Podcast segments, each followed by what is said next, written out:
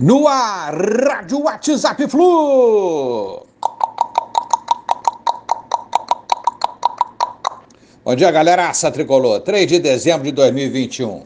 Castilho, Flu buscou informações sobre o lateral direito do Barcelona de Guayaquil, eleito para a seleção da Copa Libertadores desse ano 2021, hein?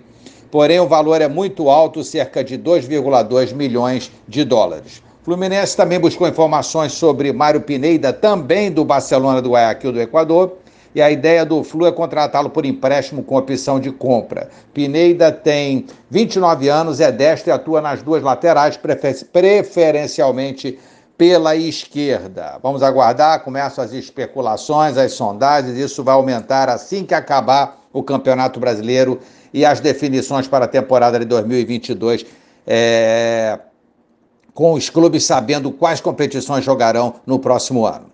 Time treinando para o confronto contra o Bahia domingo. Aliás, o Bahia, hein? Que coisa feia o Bahia ontem. Jogando na Fonte Nova, vencia o campeão Galo Mineiro por 2 a 0 até os 27 minutos do segundo tempo. E tomou a virada e entrou na zona de rebaixamento, onde a luta está duríssima. Lá na parte alta da tabela, definiu o campeão segue a batalha por vagas da Liberta. Agora, na parte baixa da tabela, Chape Esporte de Aforo, Grêmio 18º, 39 pontos, Bahia 17º, 40 pontos, Atlético Paranaense 42, Cuiabá 43, Juventude 43. A coisa tá é, feia, a briga tá muito acirrada, tá ferrenha a briga lá na parte baixa da tabela. E o Bahia será o nosso próximo adversário lá na casa deles. Que coisa essa virada do Galo ontem. Deu muito mole o Bahia.